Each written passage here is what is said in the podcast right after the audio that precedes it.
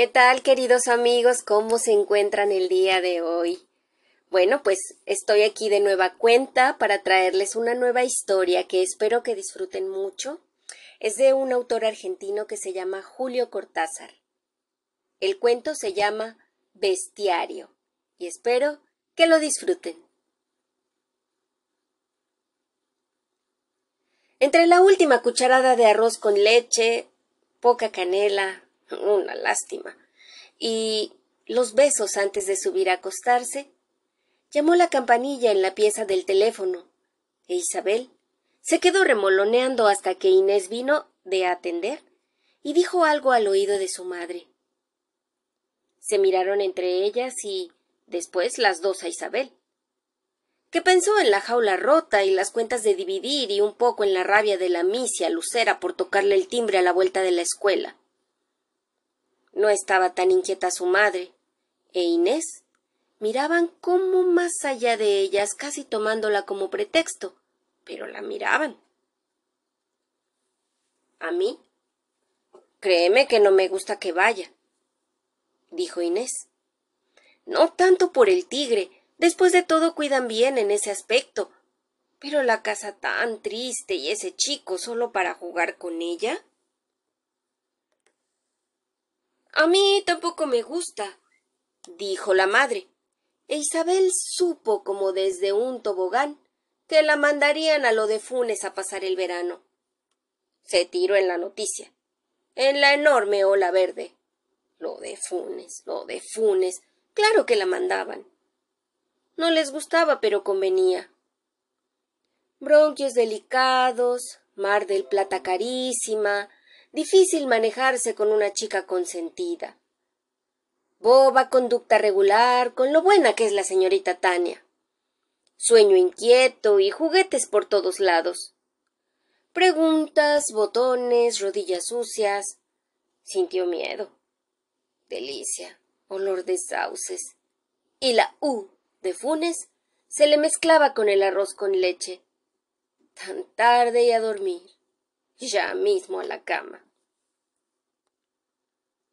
Acostada, sin luz, llena de besos y miradas tristes de Inés y su madre, no bien decididas, pero ya decididas del todo a mandarla.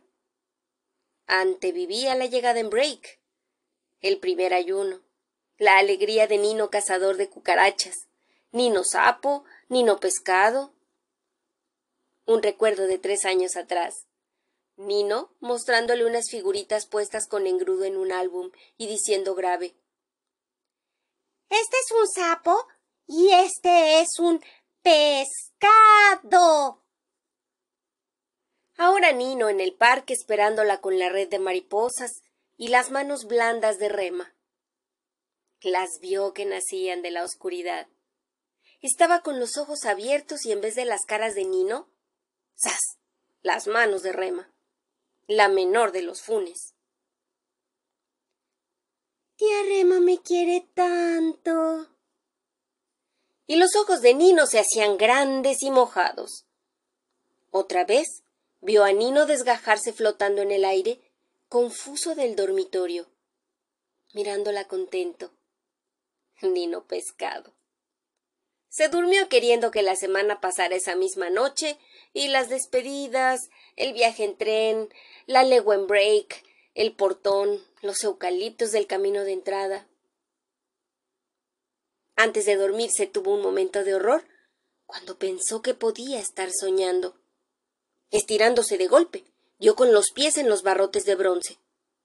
Le dolieron a través de las colchas, y en el comedor grande se oía hablar a su madre y a Inés equipaje, ver al médico por lo de las erupciones, aceite de bacalao y amamelis virgínica.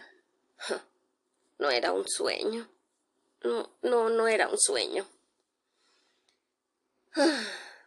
La llevaron a Constitución, una mañana ventosa, con banderitas en los puestos ambulantes de la plaza, torta en el tren mixto y gran entrada en el andén. Número 14. La besaron tanto entre Inés y su madre que le quedó la cara como caminada, blanda y oliendo a rouge y a polvo Rachel de Coty. húmeda alrededor de la boca. Un asco que el viento le sacó de un manotazo. No tenía miedo de viajar sola porque era una chica grande, con nada menos que veinte pesos en la cartera. Compañía San Cinema de carnes congeladas metiéndose por la ventanilla con un olor dulzón. El riachuelo amarillo, e Isabel repuesta ya del llanto forzado, contenta, muerta de miedo, activa en el ejercicio pleno de su asiento, su ventanilla, viajera casi única en un pedazo de coche, donde se podía probar todos los lugares y verse en los espejitos. Pensó una o dos veces en su madre, en Inés. Ya estarían en el 97, saliendo de Constitución. Leyó Prohibido fumar, prohibido escupir, capacidad 42 pasajeros sentados. Pasaban por Banfield a toda carrera. ¡Bum! Campo, más campo, más campo, mezclado con el gusto del Milky Bar y las pastillas de mentol. Inés le había aconsejado que fuera tejiendo la mañanita de lana verde, de manera que Isabel la llevaba en lo más escondido de su maletín. Pobre Inés, con cada idea tan pava. En la estación le vino un poco de miedo, porque si el break. Pero estaba ahí, con don Nicanor, florido y respetuoso. Niña de aquí y niña de allá. Si el viaje bueno, si doña Elisa siempre guapa, claro que había llovido. Oh, andar del break, vaivén para traerle el entero acuario de su anterior venida a los horneros. Todo más a menudo, más de cristal y rosa, sin el tigre entonces. Con don Nicanor menos canoso, apenas tres años atrás. Nino un sapo, Nino un pescado. Y las manos de Rema que daban deseos de llorar y sentirlas eternamente contra su cabeza. En una caricia casi de muerte y de vainillas con crema. Las dos mejores cosas de la vida. Le dieron un cuarto arriba, entero para ella, lindísimo, un cuarto para grande, idea de Nino, todo rulos negros y ojos, bonito en su mono azul. Claro que de tarde Luis lo hacía vestir muy bien, de gris pizarra con corbata colorada. Y dentro, otro cuarto chiquito, con un cardenal enorme y salvaje. El baño quedaba dos puertas, pero internas, de modo que se podía ir sin averiguar antes dónde estaba el tigre lleno de canillas y metales, aunque a Isabel no la engañaban fácil. Y ya en el baño se notaba bien el campo. Las cosas no eran tan perfectas como en un baño de ciudad. Olía viejo. La segunda mañana encontró un bicho de humedad paseando por el lavabo. Lo tocó apenas. Se hizo una bolita temerosa, perdió pie y se fue por el agujero gorgoteante. Querida mamá.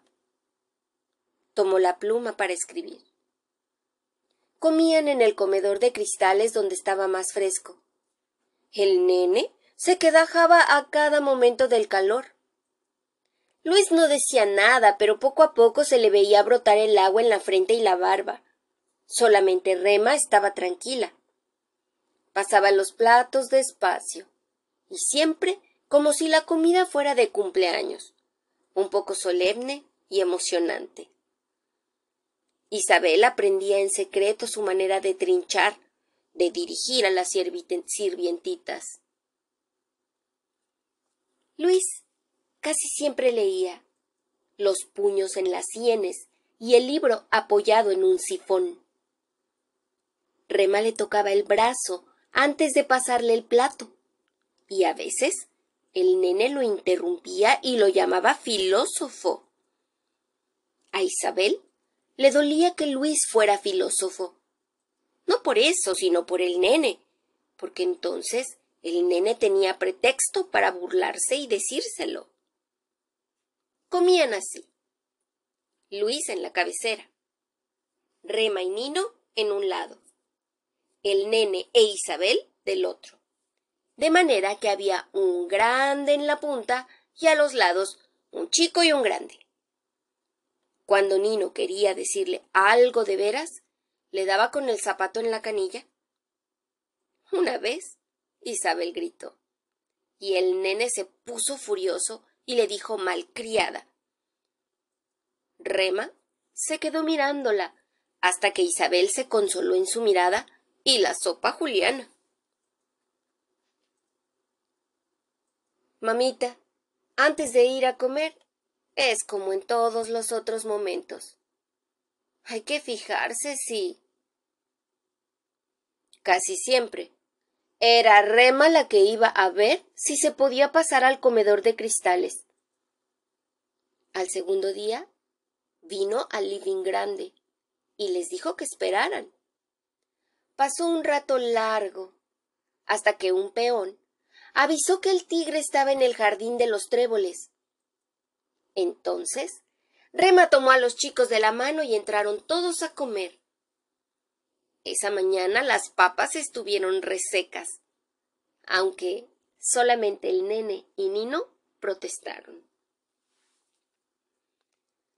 Vos me dijiste que no debo andar haciendo. Porque Rema parecía detener con su tersa bondad toda pregunta. Estaba tan bien que no era necesario preocuparse por lo de las piezas.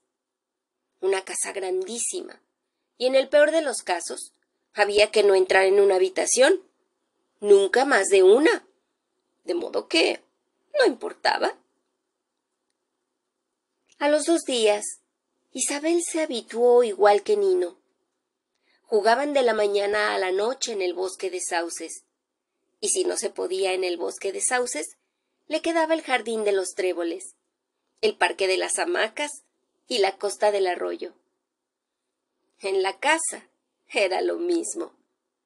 Tenían sus dormitorios, el corredor del medio, la biblioteca de abajo, salvo un jueves en que no se pudo ir a la biblioteca, y el comedor de cristales.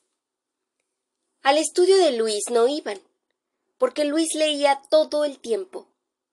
A veces llamaba a su hijo y le daba libros con figuras, pero Nino los sacaba de ahí. Se iban a mirarlos al living o al jardín del frente. No entraban nunca en el estudio del nene porque tenían miedo de sus rabias. Rema les dijo que era mejor así. Se los dijo como advirtiéndoles. Ellos ya sabían leer en sus silencios. Al fin y al cabo, era una vida triste.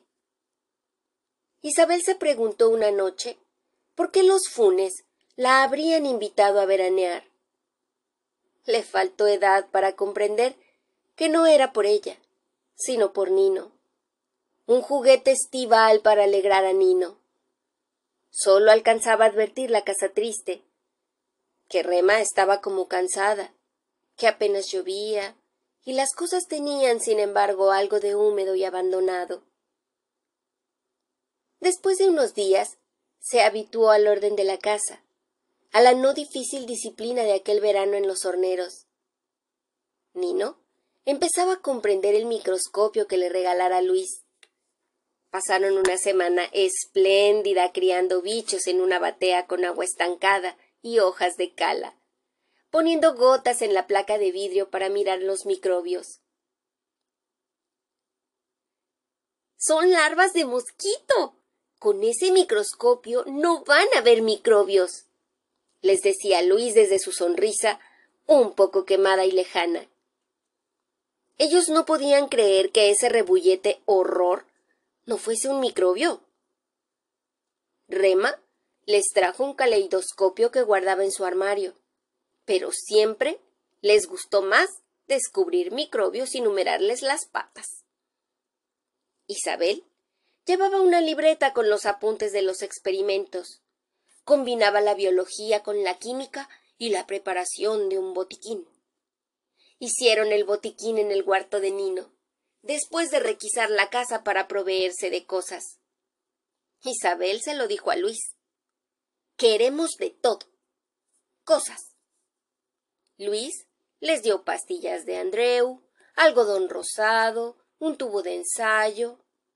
El nene, una bolsa de goma y un frasco de píldoras verdes con la etiqueta raspada. Rema fue a ver el botiquín.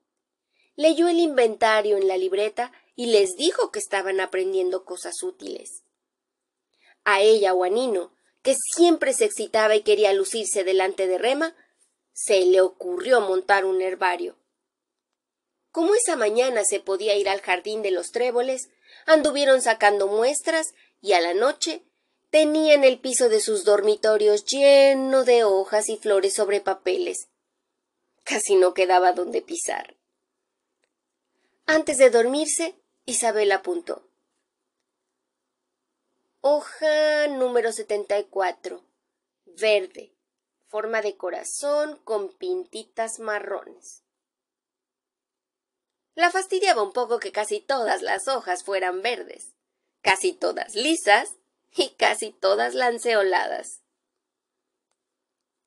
El día que salieron a cazar las hormigas, vio a los peones de la estancia, al capataz y al mayordomo los conocía bien porque iban con las noticias a la casa. Pero estos otros peones más jóvenes estaban ahí del lado de los galpones con un aire de siesta, bostezando a ratos y mirando jugar a los niños. Uno le dijo a Nino ¿Pa qué baja a juntar ejo bichos? y le dio con dos dedos en la cabeza, entre los rulos. Isabel hubiera querido que Nino se enojara, que demostrase ser el hijo del patrón. Ya estaba con la botella hirviendo de hormigas, y en la costa del arroyo dieron con un enorme cascarudo y lo tiraron también adentro para ver. La idea del formicario la habían sacado del tesoro de la juventud, y Luis les prestó un largo y profundo cofre de cristal. Cuando se iban, llevándolo entre los dedos, Isabel le oyó decirle a Rema hm, Mejor que se estén así quietos en casa. También le pareció que Rema suspiraba. Se acordó antes de dormirse, a la hora de las caras en la oscuridad. Vio otra vez al nene, saliendo a fumar al porche, delgado y canturreando, a Rema, que le llevaba el café, y él que tomaba la taza equivocándose. Tan torpe, que apretó los dedos de Rema al tomar la taza. Isabel había visto desde el comedor que Rema tiraba la mano atrás y el nene salvaba apenas la taza de caerse, y se reían con la confusión. Mejor hormigas negras que coloradas más grandes, más feroces. Soltar después un montón de coloradas. Seguir la guerra detrás del vidrio, bien seguros. Salvo que no se pelearán. Dos hormigueros, uno en cada esquina de la caja de vidrio. Se consolarían estudiando las distintas costumbres, con una libreta especial para cada clase de hormigas. Pero casi seguro que se pelearían. Guerra sin cuartel para mirar por los vidrios y una sola libreta. A Rema no le gustaba espiarlos. A veces pasaba delante de los dormitorios y los veía con el formicario al lado de la ventana, apasionados e importantes. Nino era especial para señalar enseguida las nuevas galerías, e Isabel ampliaba el plano trazado con tinta a doble página. Por consejo de Luis, terminaron aceptando hormigas negras solamente, y el formicario ya era enorme. Las hormigas parecían furiosas y trabajaban hasta la noche, cavando y removiendo con mil órdenes y evoluciones. Avisado frotar de antenas y patas. Repentinos ataques de furor o vehemencia. Concentraciones y desbandes sin causa visible. Isabel ya no sabía qué apuntar. Dejó poco a poco la libreta y se pasaba horas estudiando y olvidándose de los descubrimientos. Nino empezaba a querer volverse al jardín. Aludía a las hamacas y a los petizos. Isabel lo despreciaba un poco. El formicario valía más que todos los horneros, y a ella le encantaba pensar que las hormigas iban y venían sin miedo a ningún tigre. A veces le daba por imaginarse un tigrecito chico, como una goma de borrar, rondando por las galerías del formicario. Tal vez por eso los desbandes, las concentraciones, y le gustaba repetir el mundo grande en el de cristal, ahora que se sentía un poco presa, ahora que estaba prohibido bajar al comedor hasta que Rema les avisara. Acercó la nariz a uno de los vidrios. De pronto, atenta porque le gustaba que la consideraran. Oyó a Rema detenerse en la puerta, callar, mirarla. Esas cosas las oía con tan nítida claridad cuando era Rema. ¿Por qué así sola? Mm, Nino se fue a las hamacas. Me parece que esta debe ser una reina. Es grandísima. El delantal de Rema se reflejaba en el vidrio. Isabel le vio una mano levemente alzada. Con el reflejo en el vidrio parecía como si estuviera dentro del formicario. De pronto pensó en la misma mano, dándole la taza de café al nene. Pero ahora eran las hormigas que le andaban por los dedos, las hormigas en vez de la taza, y la mano del nene apretándole las yemas. Saque la mano, Rema, pidió. ¿La mano? Ahora está bien. E, el reflejo asusta a las hormigas. Ah, ok. Ya se puede bajar al comedor. Después, el ¿El nene está enojado con usted, Rema? La mano pasó sobre el vidrio como un pájaro por una ventana. A Isabel le pareció que las hormigas se espantaban de veras, que huían de reflejo. Ahora ya no se veía nada. Rema se había ido. Andaba por el corredor como escapando de algo. Isabel sintió miedo de su pregunta, un miedo sordo y sin sentido quizá no de la pregunta como de verla irse así, a, rema, del vidrio otra vez límpido donde las galerías desembocaban y se torcían como crispados dedos dentro de la tierra. Una tarde hubo siesta, sandía, pelota, paleta en la pared que miraba al arroyo. Y Nino estuvo espléndido sacando tiros que parecían perdidos y subiéndose al techo por la glicina para desenganchar la pelota metida entre dos tejas. Vino un peoncito del lado de los sauces y los acompañó a jugar. Pero era lerdo y se le iban los tiros. Isabel olía hojas de aguaribay y en un momento, al devolver con un revés una pelota insidiosa que Nino le mandaba baja, sintió como muy adentro la felicidad del verano. Por primera vez entendía su presencia en los horneros. Las vacaciones. Nino. Pensó en el formicario, allá arriba, y era una cosa muerta y resumante, un horror de patas buscando salir, un aire vaciado y venenoso. Golpeó la pelota con rabia, con alegría. Cortó un tallo de aguaribay con los dientes y lo escupeó, asqueada, feliz, por fin de veras bajo el sol del campo. Los vidrios cayeron como granizo. Era en el estudio del nene. Lo vieron asomarse en mangas de camisa, con los anchos anteojos negros.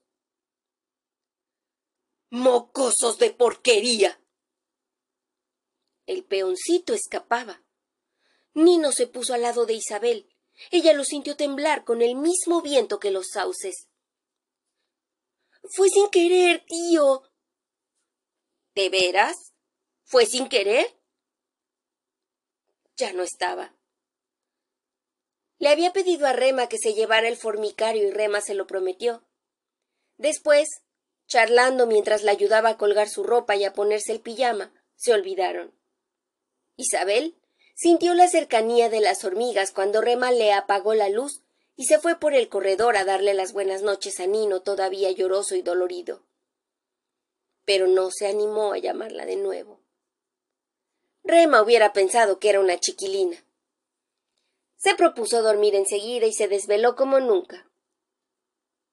Cuando fue el momento de las caras en la oscuridad, vio a su madre y a Inés mirándose con una sonriente aire de cómplices y poniéndose unos guantes de fosforescente amarillo. Vio a Nino llorando, a su madre y a Inés con los guantes que ahora eran gorros violeta que les giraban y giraban en la cabeza. A Nino, con ojos enormes y huecos, tal vez por haber llorado tanto. Y previó que ahora vería a Rema y a Luis. Deseaba verlos y no al nene. Pero vio al nene sin los anteojos, con la misma cara contraída que tenía cuando empezó a pegarle a Nino, y Nino se iba echando atrás hasta quedar contra la pared y lo miraba como esperando que eso concluyera.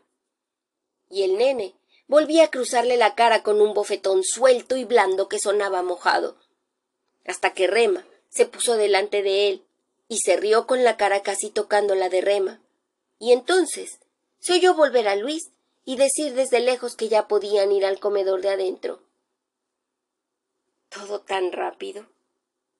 Todo porque Nino estaba ahí y Rema vino a decirles que no se movieran del living hasta que Luis verificara en qué pieza estaba el tigre. Y se quedó con ellos mirándolos jugar a las damas. Nino ganaba y Rema lo elogió. Entonces, Nino se puso tan contento que le pasó los brazos por el talle y quiso besarla.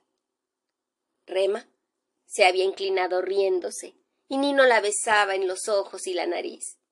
Los dos se reían, y también Isabel. Estaban tan contentos jugando así. No vieron acercarse al nene. Cuando estuvo a su lado, arrancó a Nino de un tirón. Le dijo algo del pelotazo al vidrio de su cuarto y le empezó a pegar. Miraba a Rema cuando pegaba. Parecía furioso contra Rema y ella lo desafió un momento con los ojos. Isabel, asustada, la vio que lo encaraba y se ponía delante para proteger a Nino. Toda la cena fue un disimulo, una mentira. Luis creía que Nino lloraba por un porrazo, el nene miraba a Rema como mandándola que se callara. Isabel lo veía ahora con la boca dura y hermosa, de labios rojísimos. En la tiniebla, los labios eran todavía más escarlata. Se le veía un brillo de dientes naciendo apenas. De los dientes salió una nube esponjosa, un triángulo verde, Isabel parpadeaba para borrar las imágenes y otra vez salieron Inés y su madre con guantes amarillos. Las miró un momento y pensó en el formicario. Eso estaba ahí y no se veía. Los guantes amarillos no estaban, y ella los veía en cambio como a pleno sol. Le pareció casi curioso. No podía hacer salir el formicario. Más bien, lo alcanzaba como un peso, un pedazo de espacio denso y vivo. Tanto lo sintió que se puso a buscar los fósforos, la vela de noche. El formicario saltó de la nada, envuelto en penumbra oscilante. Isabel se acercaba llevando la vela. Pobres hormigas. Iban a creer que era el sol que salía. Cuando pudo mirar uno de los lados, tuvo miedo. En plena oscuridad, las hormigas habían estado trabajando. Las vio ir y venir, bullentes, en un silencio tan visible, tan palpable. Trabajan allí dentro, como si no hubieran perdido todavía la esperanza de salir. Casi siempre era el, el capataz el que avisaba de los movimientos del tigre. Luis le tenía la mayor confianza, y como se pasaba casi todo el día trabajando en su estudio, no salía nunca ni dejaba moverse a los que venían del piso alto hasta que don Roberto mandaba su informe. Pero también tenían que confiar entre ellos. Rema, ocupada en los quehaceres de adentro, sabía bien lo que pasaba en la planta alta y arriba. Otras veces eran los chicos que traían la noticia al nene o a Luis. No porque vieran nada, pero si don Roberto los encontraba fuera, les marcaba el paradero del tigre, y ellos volvían a avisar. A Nino le creían todo. A Isabel menos porque era nueva y podía equivocarse. Después, como andaba siempre con Nino pegado a sus polleras, terminaron creyéndole lo mismo. Eso de mañana y tarde por la noche era el nene quien salía a verificar si los perros estaban atados o si no. Había quedado rescoldo acerca de las casas. Y vio que llevaba el revólver y a veces un bastón con puño de plata. A Rema no quería preguntarle, porque Rema parecía encontrar en eso algo tan obvio y necesario. Preguntarle hubiera sido pasar por tonta, y ella cuidaba su orgullo delante de otra mujer. Ni no era fácil, hablaba y refería, todo tan claro y evidente cuando él lo explicaba. Solo por la noche, si quería repetirse esa claridad y esa evidencia, Isabel se daba cuenta de que las razones importantes continuaban faltando. Aprendió pronto lo que de veras importaba verificar previamente si de veras se podía salir de la casa o bajar al comedor de cristales, al estudio de Luis, a la biblioteca. Hay que fiar en don Roberto, había dicho Rema. También en ella y en Nino. A Luis no le preguntaba porque pocas veces sabía. Al nene, que sabía siempre, no le preguntó jamás. Y así todo era fácil. La vida se organizaba para Isabel con algunas obligaciones más del lado de los movimientos y algunas menos del lado de la ropa. Las comidas, la hora de dormir. Un veraneo de veras, como debería ser el año entero. Ah, Rema le escribía muchas cosas a su madre y le contaba todas sus aventuras. Pero decirle a su madre que Rema lloraba de noche, que la había oído llorar pasando por el corredor a pasos titubeantes, a pararse en la puerta de Nino, seguir, bajar la escalera. Se estaría secando los ojos. Y la voz de Luis lejana. ¿Qué tenés, Rema? ¿No estás bien? Un silencio. Toda la casa como una inmensa oreja. Después de un murmullo. Y otra vez la voz de Luis. Es un miserable. Un miserable. Casi como comprobando fríamente un hecho. Una filiación tal vez un destino.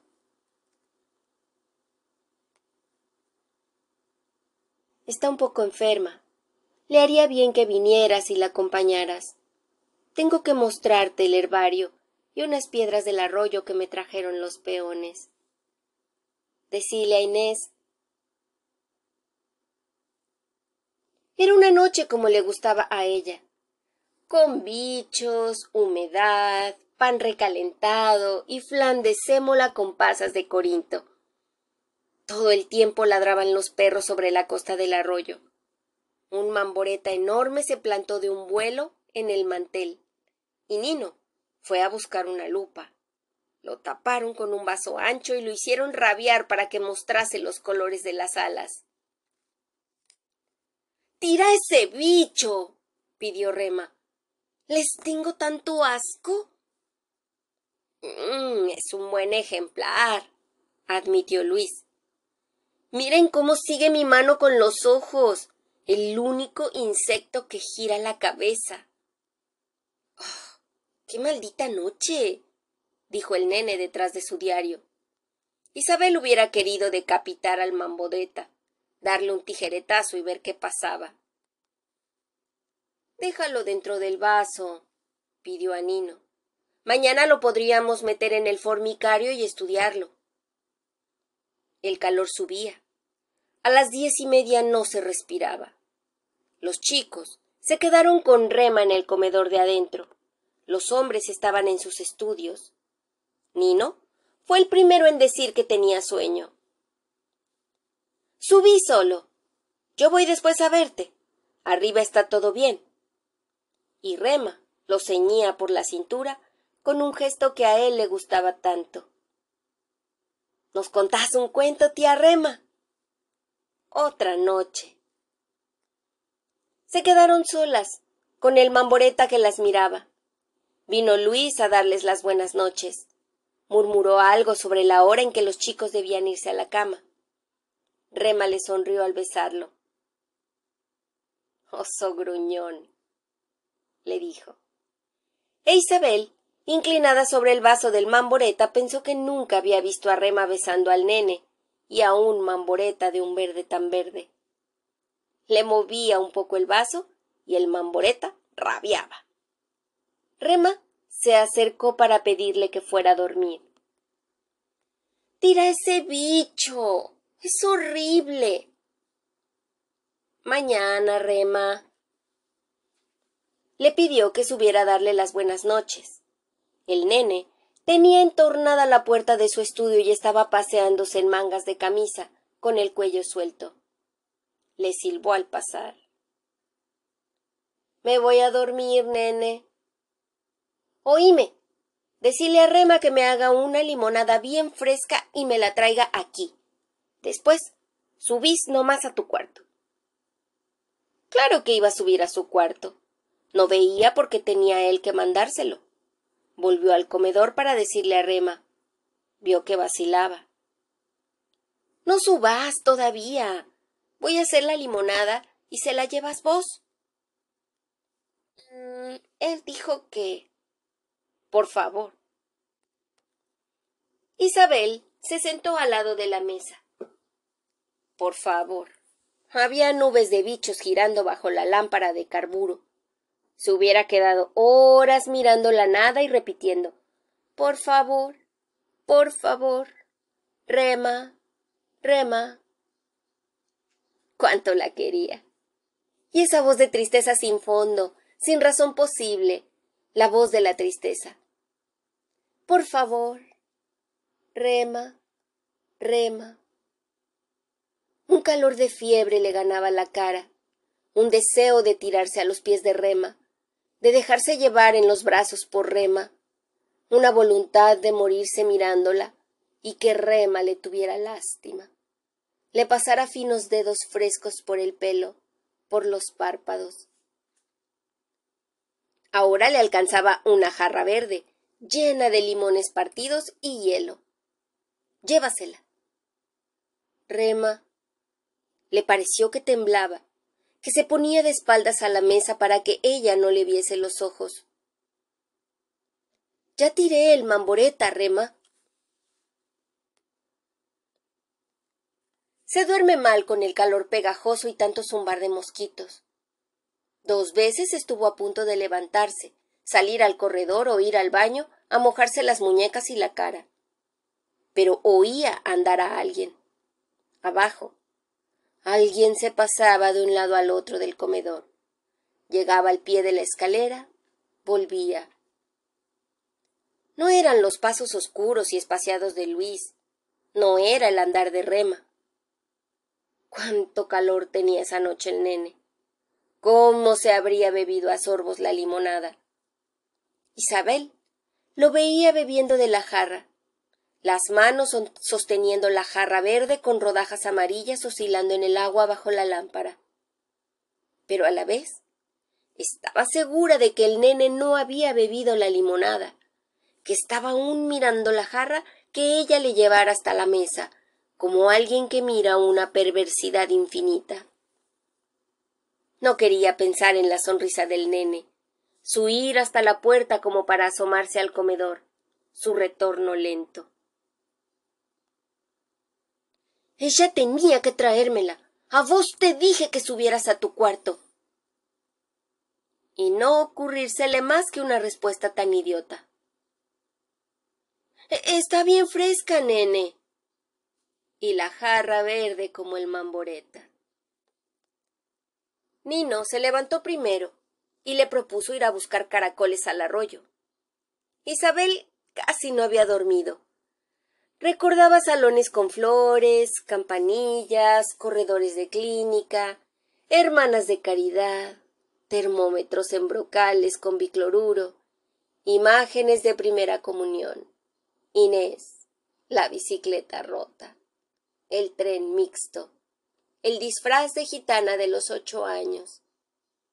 Entre todo eso, como delgado aire entre hojas de álbum se veía despierta, pensando en tantas cosas que no eran flores, campanillas, corredores de clínica. Se levantó de mala gana. Se lavó duramente las orejas.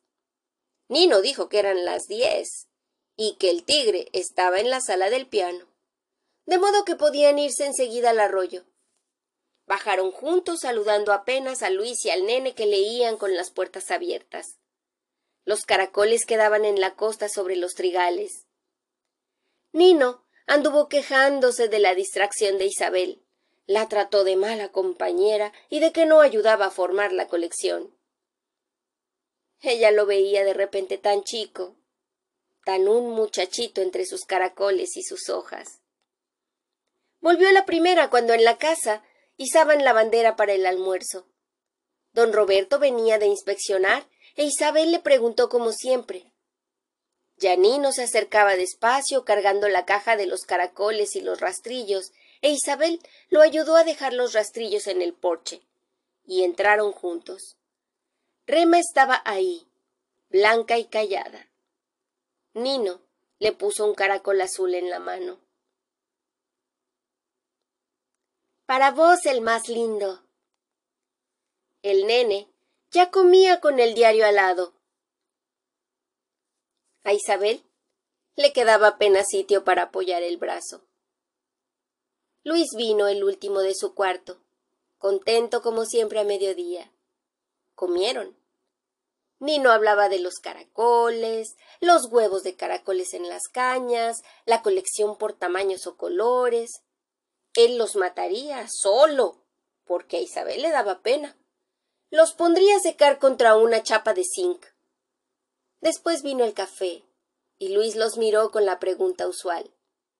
Entonces, Isabel se levantó la primera para buscar a don Roberto, aunque don Roberto ya le había dicho antes.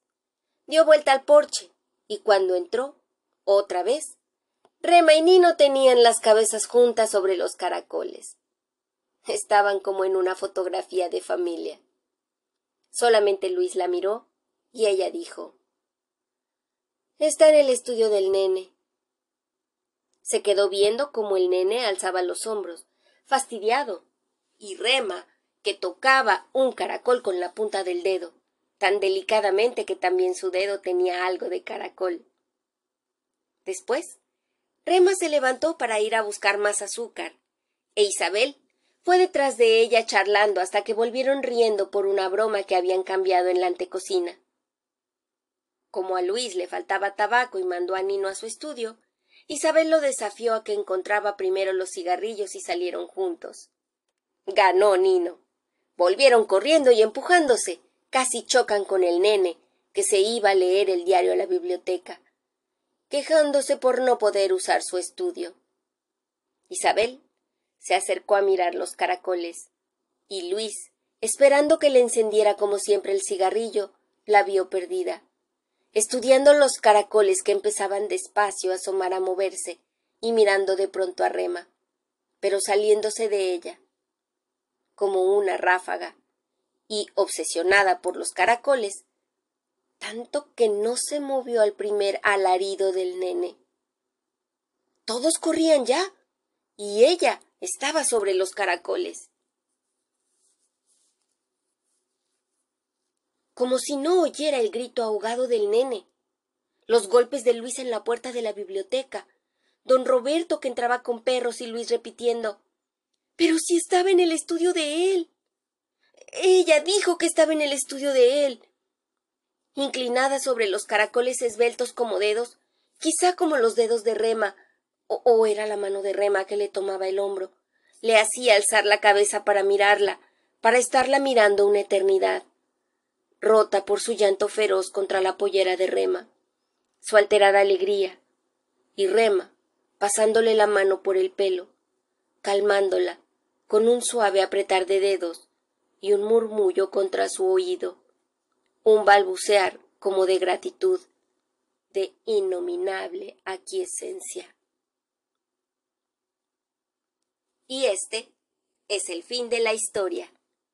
Si te gustó, compártelo, dale like, suscríbete y activa las notificaciones. Y nos vemos aquí para viajar a otros mundos, sin movernos de aquí. Adiós.